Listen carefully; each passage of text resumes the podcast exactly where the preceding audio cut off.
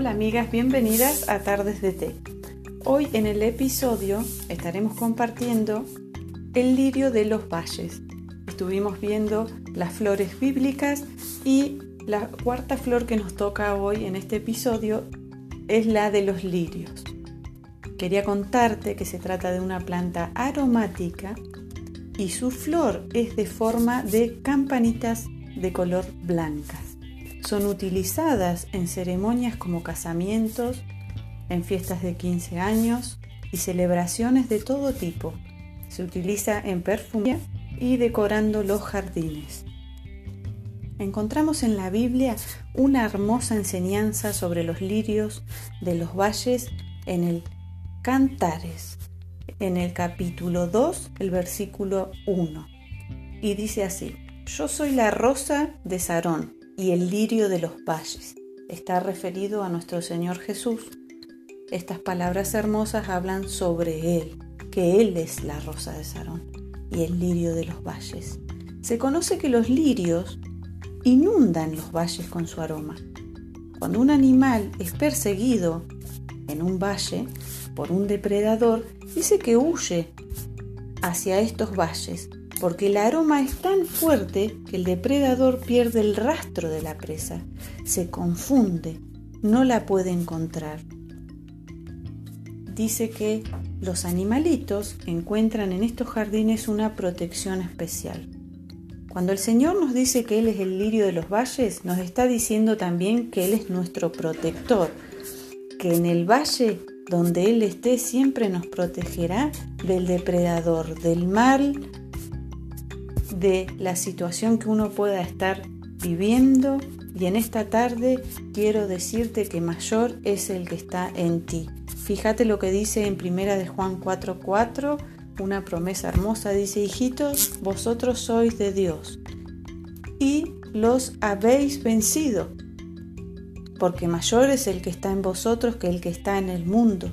Y hace referencia quizás en el mundo a personas que por ahí pueden hacerte daño o fuerzas espirituales que también eh, quieren dañar tu vida.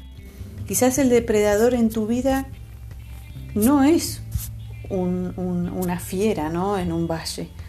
Quizás el depredador en tu vida es una enfermedad, una mala relación que podés estar viviendo o quizás malas finanzas cuando el dinero no alcanza o puede ser internamente algo que te consume, como la amargura, el dolor, la tristeza.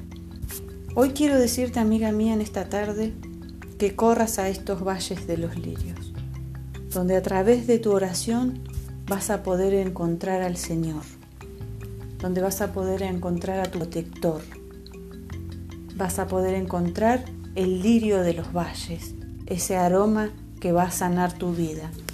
Quiero leerte el Salmo 41.3 para que juntas podamos compartir y reflexionar sobre lo que nos dice de la sanidad. Dice, cuando esté enfermo, el Señor lo sustentará. Dice, suavizará sus males mientras recobra la salud. Yo le pido al Señor que me tenga compasión y que me sane. Y así sigue este salmo muy extenso, que no vamos a leerlo todo hoy, pero fíjate que quiero resaltar una palabra, que dice suavizará sus males. La palabra suavizar significa aliviar, calmar y aplacar. A la vez, aplacar significa apagar.